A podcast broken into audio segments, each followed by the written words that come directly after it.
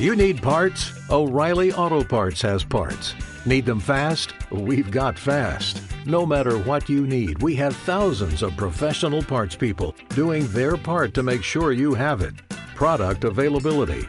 Just one part that makes O'Reilly stand apart. The professional parts people. oh, oh, oh,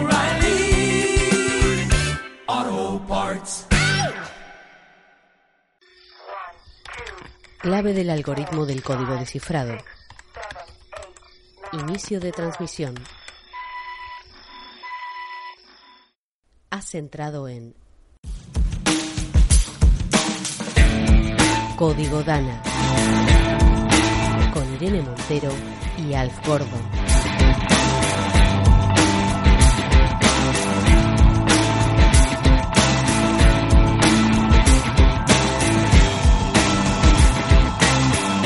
Código Dana.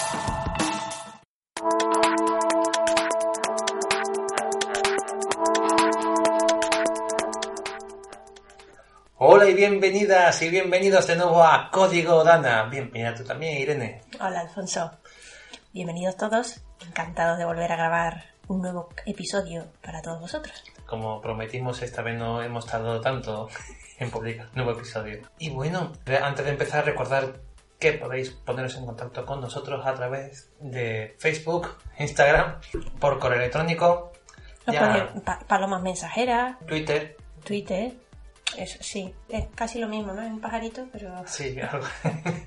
y bueno, hoy traigo un tema que para mí ha sido muy interesante y, y lo he estado mirando por, por accidente. vosotros no lo sabéis, pero muchos de los temas que aparecen en este programa ocurren de forma accidental y se desarrollan en cuestión de poco tiempo, porque a lo mejor tenemos una idea y de pronto surge una mejor y aquí que estamos grabando un programa nuevo en el que, no sé, Alfonso solamente me ha dicho el título Y ya os contaré por qué la historia. Eh, todo empieza porque mi teléfono móvil, pues por esto es un iPhone 5S, y pobrecito dice, ver. es pobrecito porque ya está, ya tiene sus añitos, tiene más de 5 años, pero yo tengo un cariño, no tengo ganas de cambiar de móvil. Y todo empieza por eso, porque empieza a tener bastantes problemas con, eh, con la conexión, con la batería y por la capacidad. Y fue mirando, porque no sabía si arreglarlo o, si comprarme otro, cuando me encontré con el tema de hoy, que es la obsolescencia programada.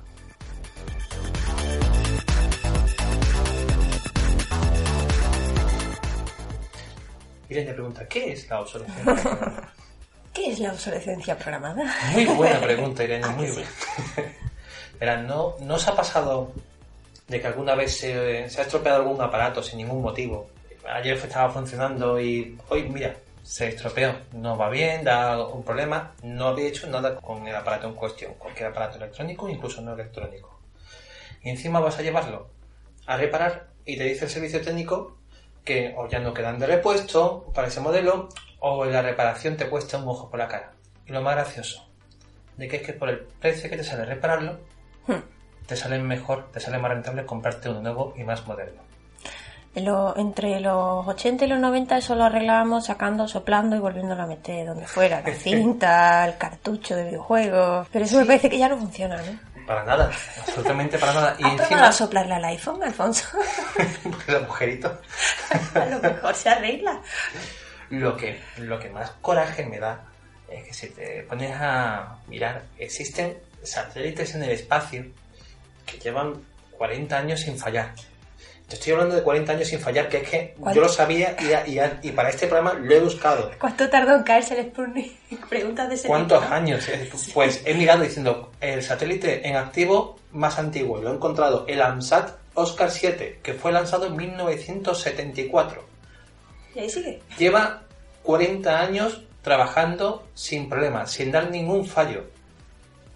Y en cambio aquí, un móvil o una impresora no te dura más de dos años. Dios mío, sobre todo las impresoras. Es que es- y no te duran más de dos años. Y es que es- eso es la obsolescencia programada.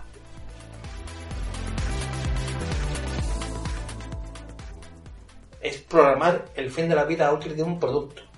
Eh, los productos no se diseñan para durar, sino para ir a la basura en un tiempo que ya está predefinido y obliga al usuario a comprar nuevamente otro o más nuevo o actualizarlo. Consumismo y duro. Y es que el fallo del terminal está calculado ya en- incluso en la fase de diseño, haciendo de que en tal plazo convertir ese objeto en un instrumento obsoleto o no funcional, En un ladrillo, vamos. sí, sí, sí, inservible. Lo puedes usar pa- de pisapapeles cuando de funcionarte. Es que me da mucho...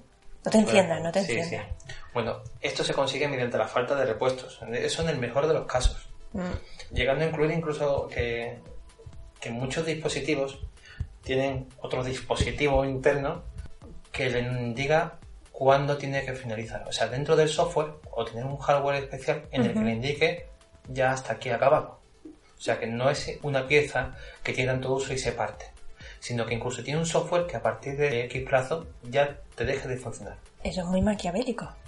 Maquiavélico y es todo un engaño al consumidor. Porque al fin y al cabo es un engaño al consumidor. Estamos comprando productos con una garantía de dos años, pero no con una caducidad de dos años, que esa es la historia. Mm. Y nos están obligando a comprar cuando no es necesario. Eso es la obsolescencia programada. Y eso es lo que nos cabrea. Sí. ¿Y por qué? ¿Por qué se hace eso? Por dinero. Eso te iba a decir, digo, pues por el mal más antiguo del mundo. Exactamente, para generar más ingresos, debido a que compramos con más frecuencia. Y encima creas, ellos llaman una relación de fidelización. No es fidelización, es de adicción. Eh, Con el tema de los móviles, cada dos años comprar el modelo nuevo del teléfono móvil. Y yo soy el primer pecador. He tenido el iPhone el 3GS, el 4, el 4S, el 5 y el 5S. Y ya no. Y ya no. Y ya no. Yo he de admitir que hasta hace relativamente muy poco, y tú lo sabes, que empiezo, he tenido un móvil decente. Cualquiera a lo mejor que vea el móvil, ya eso eh, hay cosas mucho mejores en el mercado. Comparado con lo que yo tenía antes, que prácticamente llamaba, colgaba, enviaba mensajes de texto y si me instalaba algo más que el WhatsApp probablemente explotara. Me acuerdo, me acuerdo. se quedaba colgado, no le funcionaba. No, bueno, decía que traía GPS, pero yo sigo pensando que, que a mí me estafaron. Me he tirado mucho tiempo con, con móviles con muy corta capacidad y estaba acostumbrada a eso, la verdad. Y ahora que tengo un móvil que se mueve a una velocidad normal, estoy muy contenta con él. La cuestión es como mucha gente pensará y dice, bueno, pero puede ser que cuando te indigne pase y te compras de otra marca. Entonces a esa marca no le sale rentable a la primera. Y la cuestión es que sí, sí que le sale, sí que le sale rentable. Porque incluso el hecho de que tú compres productos de otro competidor ya está previsto en la fórmula, en la ecuación de cálculos para beneficio. O sea, ¿cuánta gente se va a defraudar y va a comprar otro producto? Ya está en la ecuación de cálculos de beneficios. La cuestión es que el objetivo no es crear productos de mejor calidad, que es lo que se debería hacer, sino exclusivamente el lucro económico, alentando a los consumidores a comprar nuevos productos de un modo artificialmente acelerado. Y no tiene en cuenta la- las necesidades de los consumidores ni las repercusiones, eh, repercusiones medioambientales tanto en la producción como en la acumulación de residuos. Yo estaba muy triste porque se nos estropeó la tostadora. Esto suena chiste, ¿vale? Pero es real. Se nos estropeó la tostadora. Intentamos arreglarla ahí con nuestras manitas. Y la tostadora parecía una trampa. Sí, o sea, la abrías y, y, y- y- y se estropeaba aún más. Es como cuando intentas desmontar un portátil. Algunos portátiles tienes que tener cuidado porque el teclado y la parte de atrás están unidos por porque cable. no están hechos para ser arreglados. Están hechos para que cuando se estropeen, se tiren. se tenga que, bueno, al menos se tenga que que cambiar una pieza entera. En el caso del tostador, desgraciadamente, no tenía. no- es que no había manera de repararlo. Se había ido a pique. Y estamos hablando de cuánto tiempo tenía esa tostadora. Muy poco. Muy poco, sí, ¿no? O sea, no llegó ni a los dos años. Te voy a contar una, una anécdota. Cuéntame, por favor. Hemos dicho de, de ese satélite que lleva 40 años sin, sin estropearse en nuestra, ¿sabes? orbitando alrededor de la Tierra. Pero tú sabías que existe ahora mismo una bombilla que no ha dejado de funcionar desde 1901. 1901, ¿Dónde está esa bombilla? sin fundirse.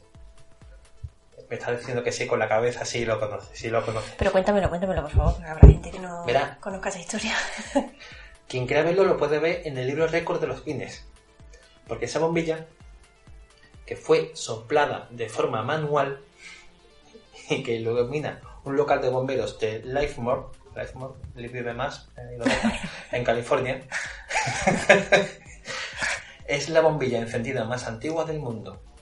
Fue fabricada en 1890 y está funcionando desde 1901. Solamente se apagó brevemente durante una mudanza en 1976 para que volviera a ser encendida ininterrumpidamente. No se apaga ese- esa bombilla. A mí lo que me asusta ya es el consumo de la bombilla. La cuestión, que bueno, que la bombilla, ya te digo, sobrevivió hasta el gran terremoto de San Francisco de 1906, aguantó. Y esa bombilla que es de 4 vatios, solamente es de poco consumo, de 4 vatios, es la atracción para miles de turistas. Incluso lo podéis ver si queréis, que está por internet. Hay una webcam que está enfocando a la bombilla todo el tiempo, ¿vale? La cuestión es, ¿cómo es posible de que una bombilla de 1901 que fue soplada a mano esté funcionando interrumpidamente y en estos momentos una bombilla, bueno, ahora mismo la de LEDs no, pero estamos hablando que, que cualquier otra era continuamente tenemos que estar cambiándola, cuando supuestamente con la tecnología, ya te digo que los LEDs es la gran excepción. Sí, pero eso es lo más triste de la historia, que hoy día nos sorprende que una bombilla pueda durar 100 años funcionando.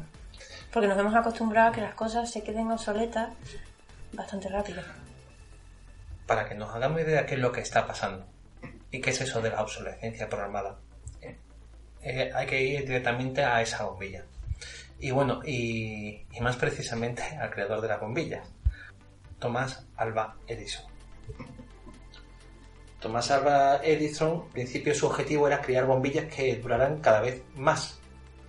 Sin embargo, todo cambió cuando las compañías se aliaron para crear lo que se denominaron el cártel Fuegus. Cártel, como Sí, sí, sí, como cartel, vamos. El que no sepa que no es cartel es porque no se ha visto un par de series. Vamos a hablar de Edison y no vamos a hablar de nuestro amigo Tesla. ¿En serio? Pues hoy sí, mira, hoy no vamos Hoy a hablar no vamos de a hablar de Tesla. Hablaremos de Tesla en otro programa. He aquí su club de fan.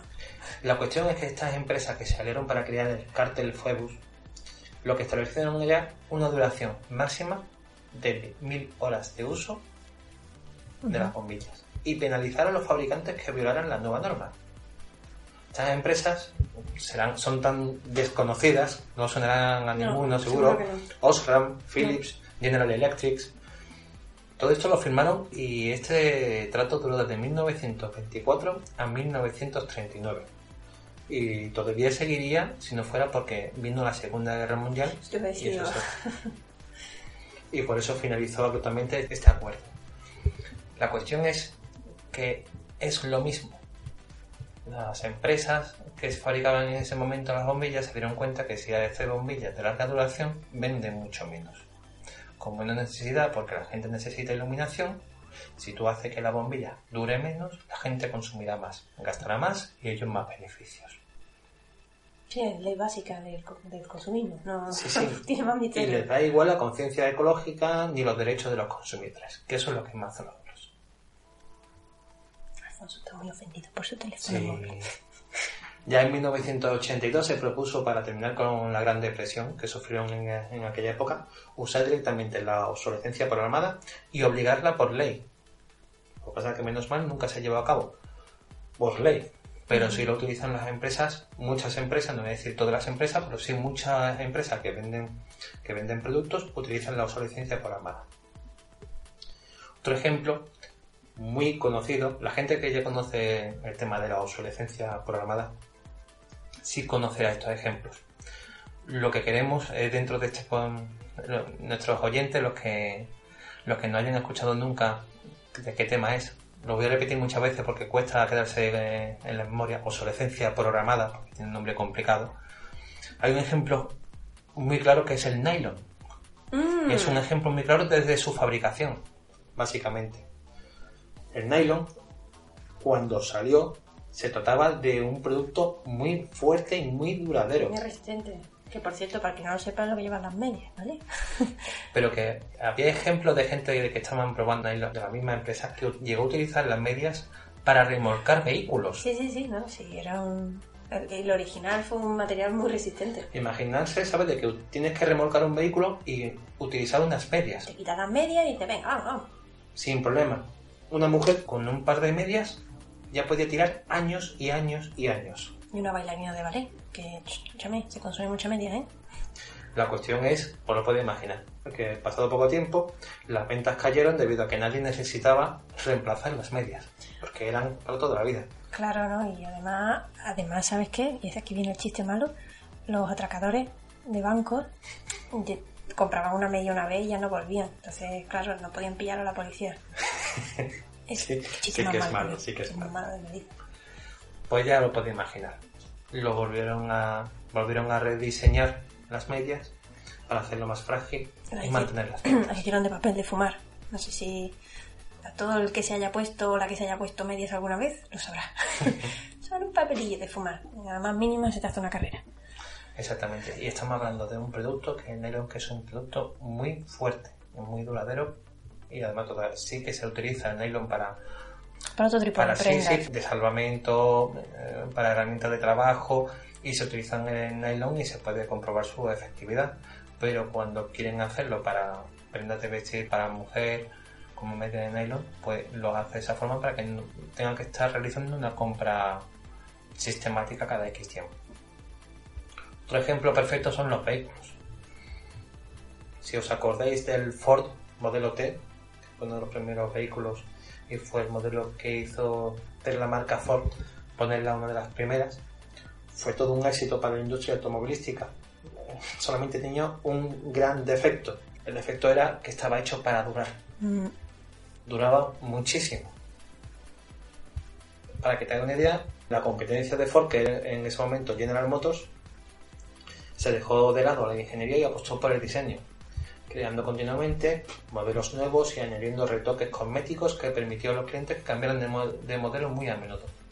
Y no le daba la importancia a la calidad del La calidad del producto y los años que durara. Resulta que tuvo que al final Ford hacer lo mismo que, que que hacía Motors, ¿no? Sí, porque aquí estamos también lo que de- somos seres humanos. Que nos gustan las cosas, Sí, las cosas nuevas. las y tanto el capitalismo, buscar siempre los defectos del ser humano para el beneficio propio. Y no hay cosa mejor que la envidia. Tú que tienes tu coche que tiene 10 años, 15 años, 20 años, y estás viendo cómo van la moda de los coches va cambiando. Y te da ganas de cambiar tu coche que no te ha fallado por otro coche porque es más nuevo, más moderno, tiene ciertos detallitos. Y al final, el vehículo, que era de gran calidad, eh, pierde la guerra. Pierde la guerra para que al final tengas que estar comprándote coches cada X tiempo. Eso es lo que pasó exactamente. Y esto es lo que nosotros llamaríamos obsolescencia por moda. Totalmente. Vamos. Además, todos conocemos a alguien, o al menos yo creo que todos, aunque sea de oídas, esa típica persona que pasa mucho con los coches, las motos y los móviles. Que no le dura ninguno de esos más de un año. Bueno, depende, el coche un año, año y algo, y el móvil quizás menos, seis meses. Y ya lo está cambiando por otro, nuevo, una versión nueva que ha salido. Ese es el caso de lo que se llama obsolescencia por moda, porque el aparato funciona perfectamente, Perfectamente. todavía no ha llegado a su, a su fin de obsolescencia programada, Pero se aburre. pero en cambio lo cambia por uno mejor, o porque está uno nuevo que está de moda, es más bonito y tiene ciertos detallitos que no tiene, no tiene el antiguo. Ah, que trae la carcasa con corazoncito, vete a saber.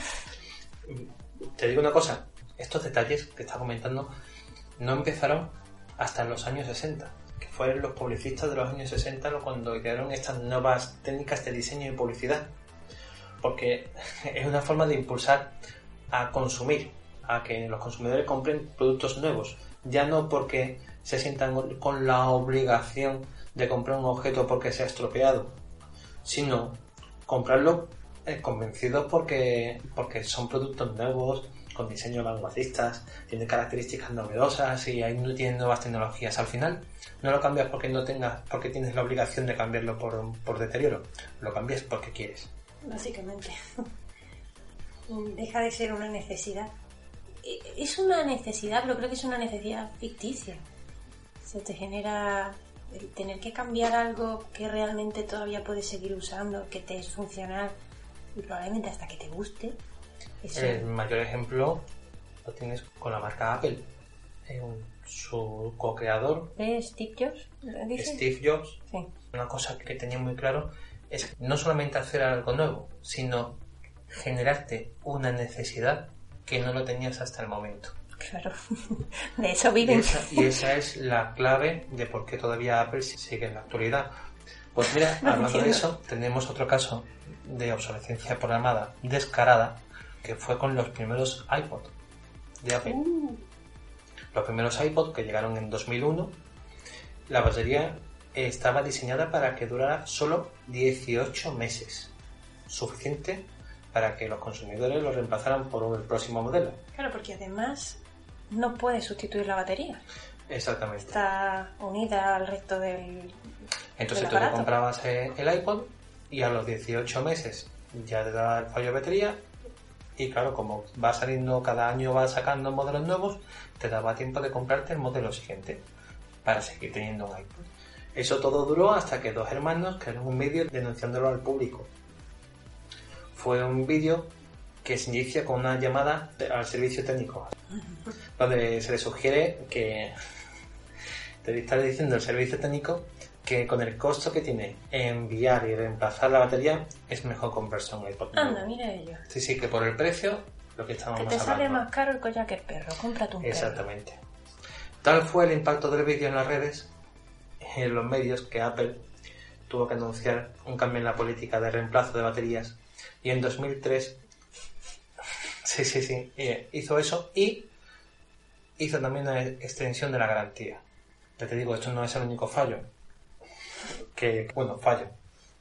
Fallo no porque No, con, no toda, con toda la intención del mundo. Eso está más que planeado. El 8 de enero de 2018, la Fiscalía de Francia inició una investigación contra Apple. Estamos hablando de 8 de enero de 2018, Hace no- hace pocos meses. Por una presunta obsolescencia programada de los iPhone antiguos sometidos a actualizaciones periódicas del sistema operativo iOS. Mm. ¿Qué es lo que está haciendo Apple? Y por eso estoy yo también enfadado. Mi móvil me iba bien. Tengo un 5S, tiene más de 5 años el móvil, pero yo estaba muy contento con él. Y resulta que desde que ha actualizado el sistema operativo Apple, me va más lento. Ya no solamente me va más lento, me consume mucho más la batería. Ya. Ya no solamente me consume más la batería, sino que continuamente desde que lo compré, en su momento cuando lo compré, me entraba ciento y pico canciones y todo y todos los programas que quería. Actualmente tengo una canción Una la que repite en bucle. y los programas eh, se desinstalan, tanto las fotos y los programas se desinstalan y lo tengo en la nube y si los necesito tengo que volver a instalarlo para tener capacidad. Eso es una obsolescencia programada. Me están a gritos diciendo que me compre un teléfono nuevo. Es un teléfono con más capacidad donde quepa esa actualización tan grande que te acabo de mandar, más todo lo que tú le quieras meter, pero que próximamente te mandaré otra actualización y tendrás que ocupar más espacio. Y ese es el cuento de nunca acabar. Pero vamos, que no pasa solo con Apple, que también pasa con familia, Android. Tengo familia que, que también ha sido tenía fidelización con, con la marca y se han comprado el modelo 7 y el modelo 8. Y cuando se pregunta cómo va, te dice que muy bien, que van es- estupendamente. Va como iba el teléfono antiguo recién comprado. ¿Cuál es la diferencia? De que actualmente lo que hacen es acelerarte la... Sí, tendrán un montón de novedades, un montón de, mijitas, de extritas, de detalles, Pero la cuestión es, el sistema operativo actualmente ellos pues, no, no, no tienen mucha diferencia del que había hace cuatro años, pero en cambio ocupan muchísimo más espacio y gastan muchísimo más recursos.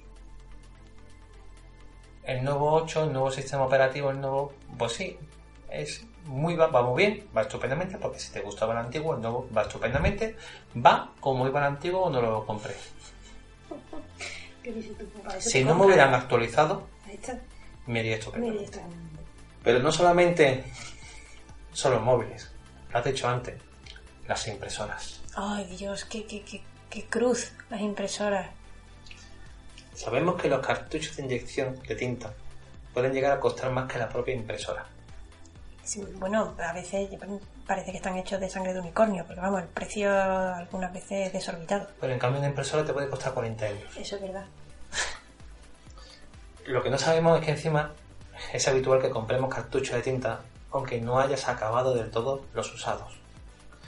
Los cartuchos de tinta, que valen tan caro, tienen además sensores, microchips y además hay actualizaciones de la misma impresora que contribuyen a eso. Lo que hacen es desactivar la impresión cuando uno de los colores llega a cierto nivel, ni siquiera a cero, a cierto nivel. Y aunque te encuentras con, lo- con los cartuchos que es de tres colores, con que uno de los colores llegue a- a un nivel bajo, ya no puedes usarlo. Hemos sufrido todos los que tenemos, bueno, hemos tenido impresora color. Pues bueno, que sepas que se calcula que 350 millones de cartuchos terminan en la basura, sin reciclar, Sin reciclar, sí. con tinta utilizable en el interior. Que eso es lo peor. Encima es que tienen tinta. Y eso se considera residuo peligroso. Es un residuo muy peligroso. Además de, existen impresoras que dejan, como hemos dicho al principio, que dejan de funcionar al llegar a un número determinado de impresiones, por estar programados en su software o en su hardware. Pero es que no solamente con impresoras, es que también le pasa exactamente con lavadoras, a los que te- se te avería exactamente los 2500 lavados. Exacto. Y no se puede re- reparar, es para tirarlo. Incluso televisores que están limitados a 20.000 horas de- de duración. Bueno, y así con cualquier, con cualquier electrodoméstico de la casa. Sí, sí. De hecho, se me acaba de venir a la cabeza un comentario de una amiga que se, se mudó a, a un piso en el centro y, y un día me llama y me dice, se me han puesto de acuerdo todos los electrodomésticos. Dice, se me ha estropeado hoy la lavadora, el frigorífico y el lavaplatos. Y ya le pregunté yo, vale, ¿cuántos años tiene el piso? ¿Han cambiado los electrodomésticos alguna vez? Y empiezas a echar cuenta y dices, vale, los pusieron todos cuando se montó el piso y se acaban de ir todos a por pipa. El momento de cambiarlo todo de golpe. Pero es que no solamente los electro- electrodomésticos, es que, como hemos dicho, la obsolescencia programada puede ser por software, puede ser por hardware, pero puede ser por otros muchos motivos. Hemos dicho el de por moda, Ah, sí. pero hay otros casos también que no habremos caído hasta que ahora que os lo diga. Venga, ilústrame. Los libros de texto, del colegio, los del Ay, instituto, Dios. Sí, que si, tiene, si tenéis hijos, más de uno, hijo, sí, sobre todo si veréis que de un año para otro no os valen los libros. De un hermano al otro no pueden pasar los libros porque resulta que las editoriales hacen un pequeño cambio y te obligan a comprar libros.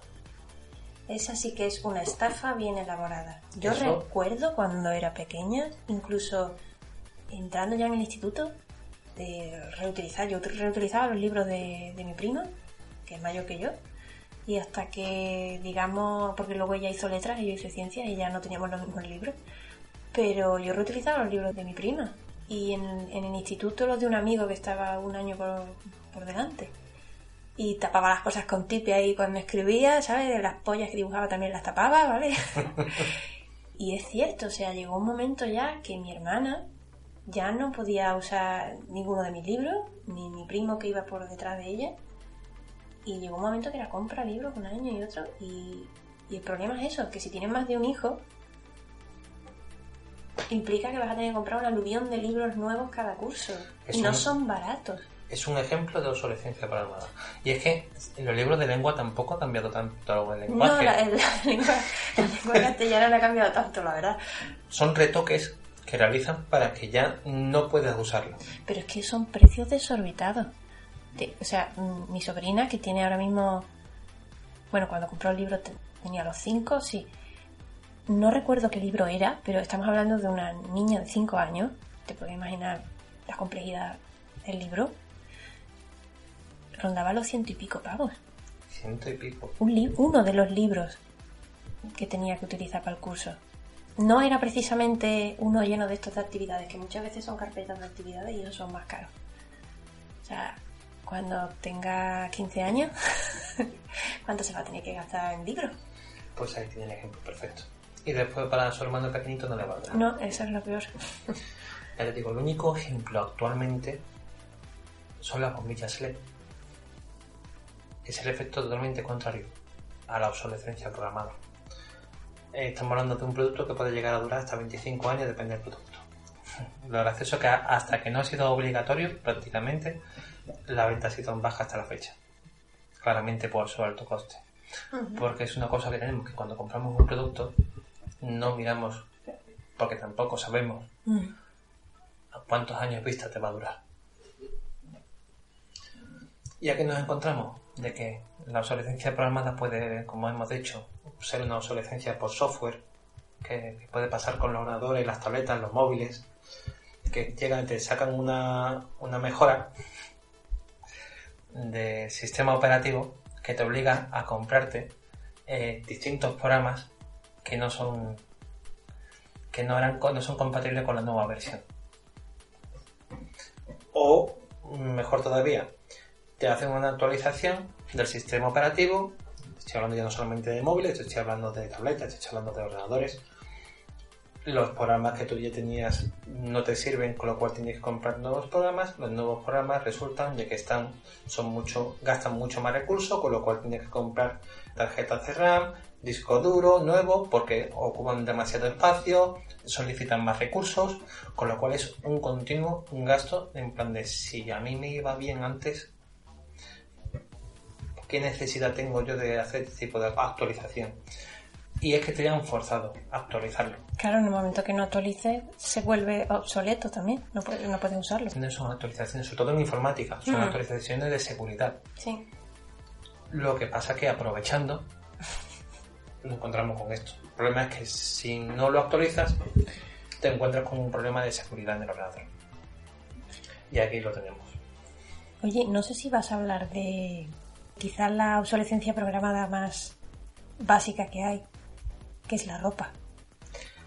Pues mira, obsolescencia de estética. Ea, si antes lo preguntan, te lo sacas.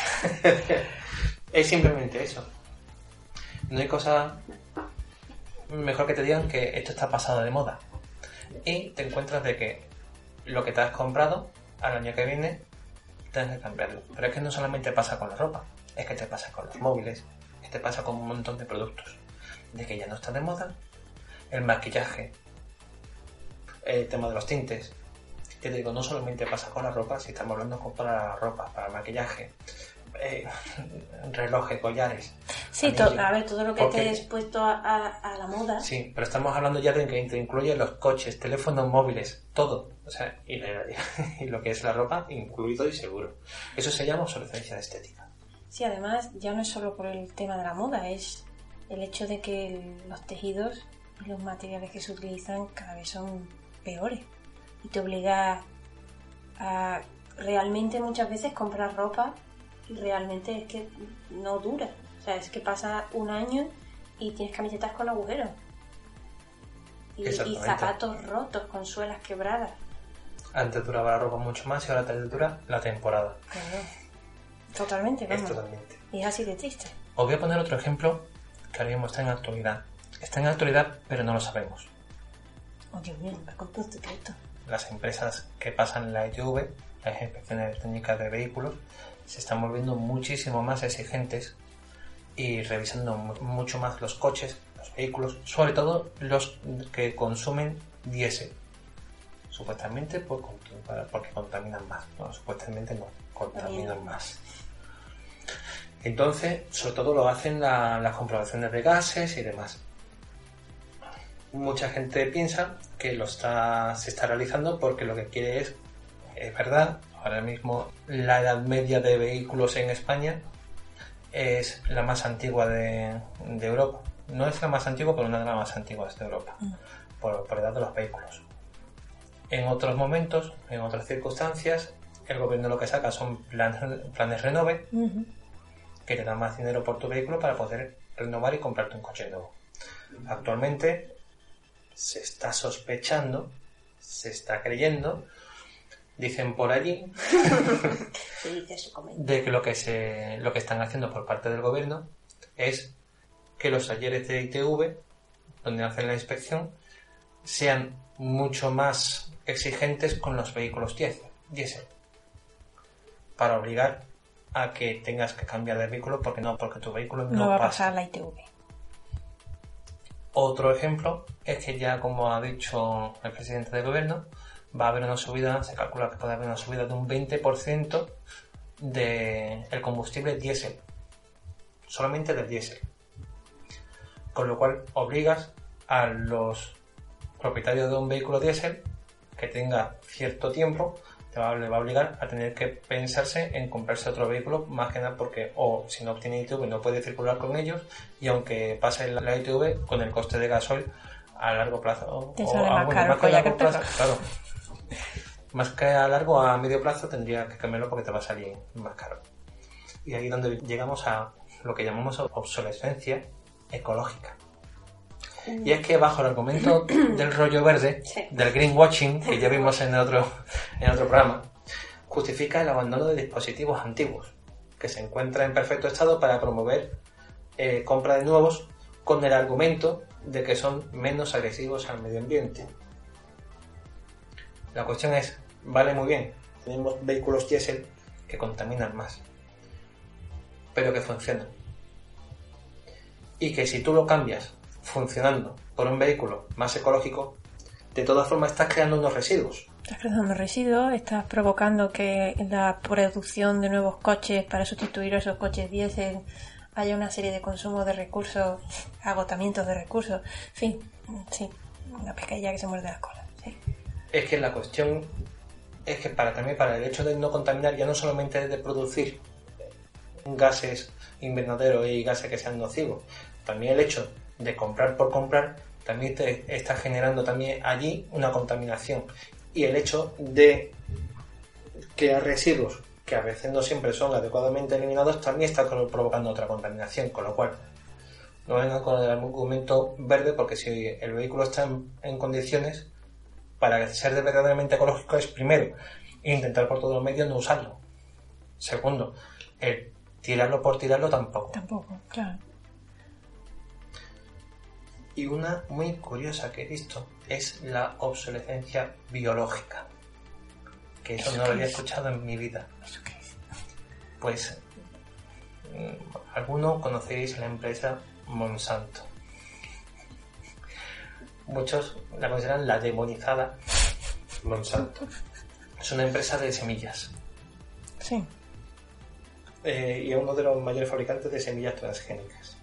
Bueno, Monsanto propuso unas semillas que, que estaban genéticamente alteradas y que se vuelven estériles e inútiles una vez dada la primera cosecha. Son las llamadas semillas Terminator. Resulta que te, hace- te dan semillas, pero después tú no puedes sacar semillas del, de- del fruto. Sí. Tienes que volver a comprarle semillas. Negocio asegurado. para los productores tienen que firmar un contrato y si por ejemplo si un agricultor utiliza la semilla de Monsanto tú no puedes vigilar a las abejas y la, las abejas coge el polen de uno y lo lleva al campo de al lado pues Monsanto se dedica a mirar el ADN comprobar el ADN de los campos cercanos. Hombre, ves que no hay ADN cruzado. y si tiene ADN de Monsanto pues le pide le pide derecho a los, a los agricultores de, de alrededor. Que en, en ningún momento de comprarlo y al revés se puede decir que sus productos están siendo alterados genéticamente por culpa de Monsanto Sí. pues al revés es el Monsanto el, el ofendido y como tiene licencia su ADN el ADN de sus productos de sus semillas exige indemnizaciones a los productores de alrededor en Haití durante el terremoto eh, Monsanto regaló toneladas de semillas para producir y Haití inteligentemente las devolvió enteras Mm. Sí, pero porque sí. sería Sí. condenarse Totalmente. Será, solo tendría para una cosecha. exactamente Luego tendrían que volver a comprar semillas. a él o a otra persona, pero Y contaminaría el resto de producciones y ya y sería. ya tendría que pagarle pasta. Otro ejemplo. Qué fuerte que la gente, lo siento, es que, que la gente haga negocio de las desgracias ajenas, sobre todo a este nivel. Espérate. Oh, que hay otra, otro tipo de, de obsolescencia biológica y es, por ejemplo, la, la que tienen muchas compañías aseguradoras o de asistencia sanitaria. Es que manejan datos genéticos de los trabajadores, que sirve para dictar conveniencia la duración o retirar algunos de los servicios de seguro de vida, lo que se llama discriminación genética, porque pueden comprobar de que si una persona es propensa genéticamente a tener cierta enfermedad, a lo mejor no sale rentable para sacar un seguro de vida. O para tenerla contratada porque puedes sufrir muchas bajas laborales porque tienes predisposición genética. Y por eso no te contratan o Eso. te retiran tu seguro. O sea, ya no tienes bastante porque te rechacen por tu aspecto físico, ya sea por el color de tu piel o por, eh, por tu género, por tu orientación sexual, sino que ahora encima también por lo que traigo de fábrica. Pues se puede entender Dios mío. de que una persona que llegue y tiene algún tipo de enfermedad crónica y vaya a sacarse un, un seguro de sanidad, un, un servicio de un médico de sanidad, pues le vaya a costar más caro porque ya viene con ese, esa enfermedad crónica que requiere un tratamiento. Y al fin y al cabo las empresas es para sacar beneficio. Vale.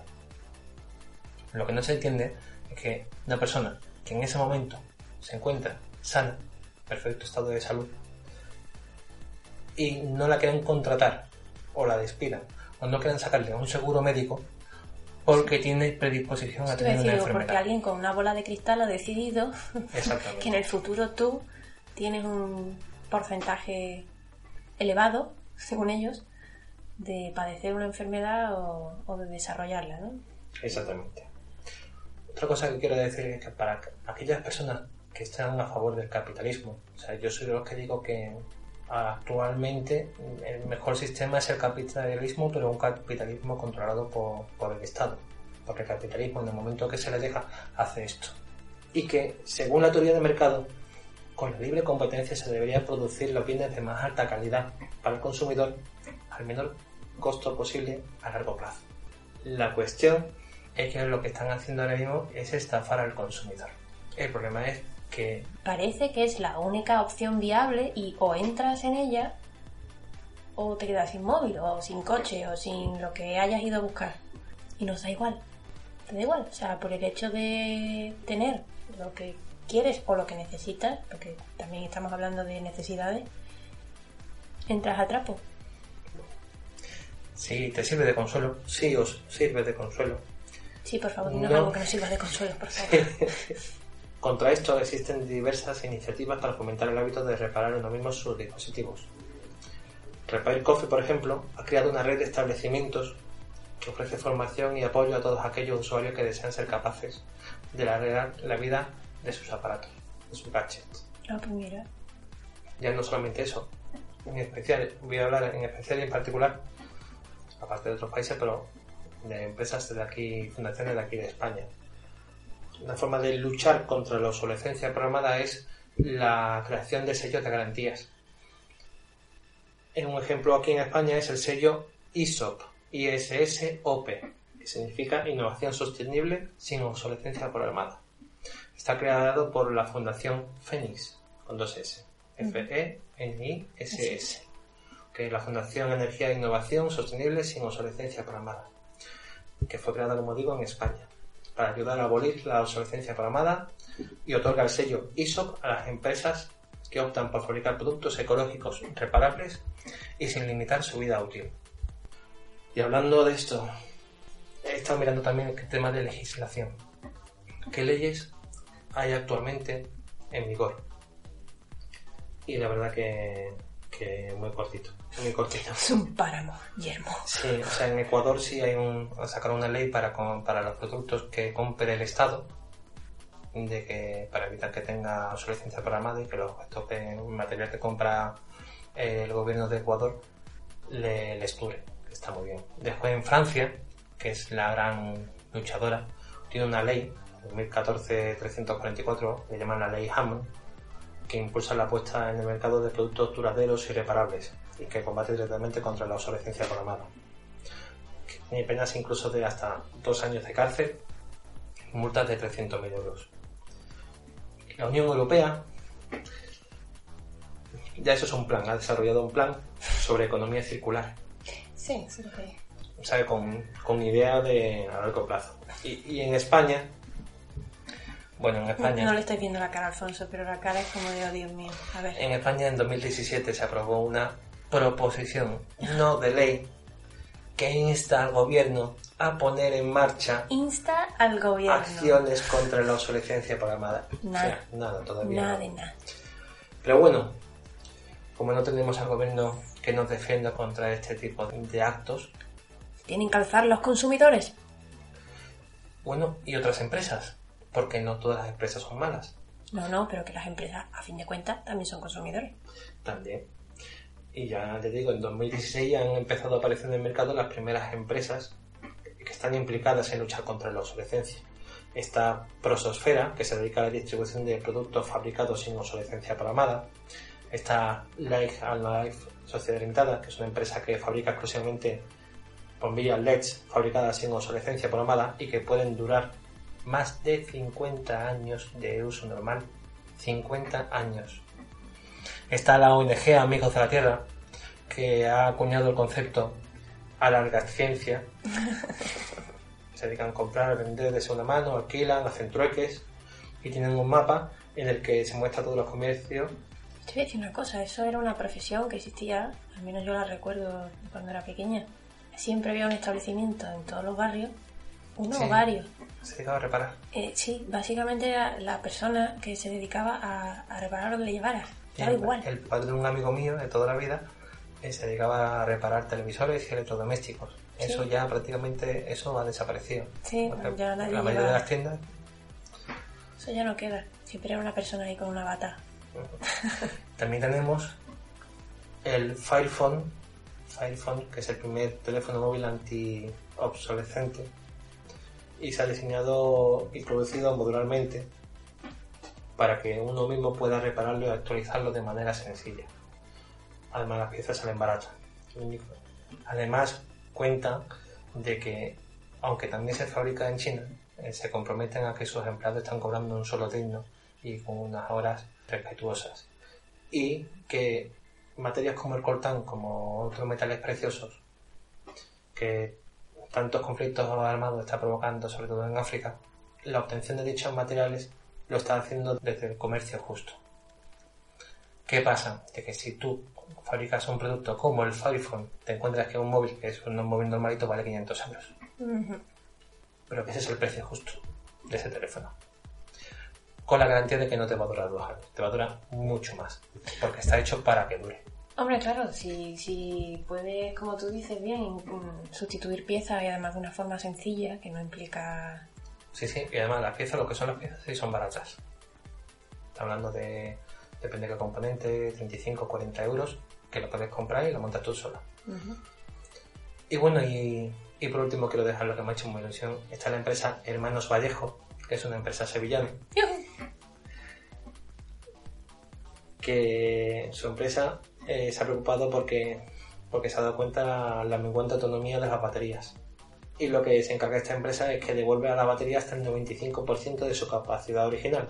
Ya no solamente eso, sino que no genera residuos por, la por las baterías defectuosas. Ah, que entonces si tú tienes una batería defectuosa, Sí, en vez de cambiarle la batería, ellos lo que hacen es repararla. reparar ¿De la batería. manera? Reparan la te batería, no provocando residuos, y te lo restauran hasta el 95%.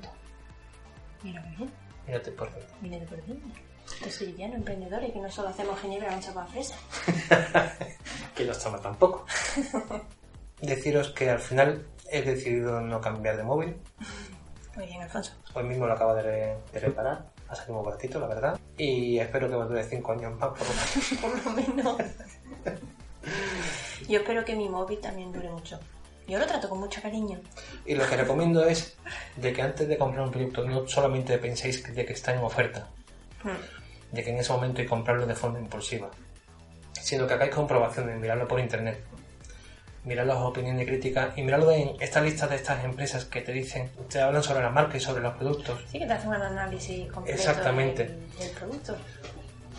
Y, no comprobar. mire- y no miréis solo una, mirad varias, porque muchas veces, y desgraciadamente, algunas de estas empresas o personas que se dedican a hacer reviews de productos cobran de alguna manera por favorecer determinados productos. Es importante comparar siempre y sacar tus propias conclusiones. Y bueno, esperemos que os haya servido de ayuda. Y que también creo que es importante que dé algo que pensar. Que nos paremos a pensar en las cosas que consumimos y por qué las consumimos. Y bueno, ya sabéis. Ya sabéis lo que es la obsolescencia programada. Ya cuando compréis los productos ya sabéis lo que estáis comprando. Y ya la decisión la estáis tomando ustedes. Pero ya a conciencia. Que al menos algo es algo. Muchas gracias, Alfonso, por traer siempre temas nuevos y contárnoslos también. Muchas gracias Irene. Muchas gracias a todos y a todas ustedes por escucharnos. Hasta luego.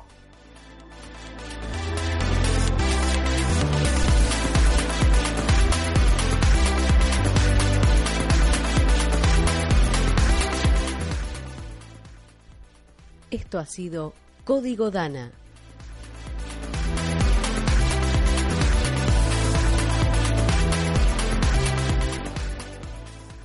Fin de la transmisión.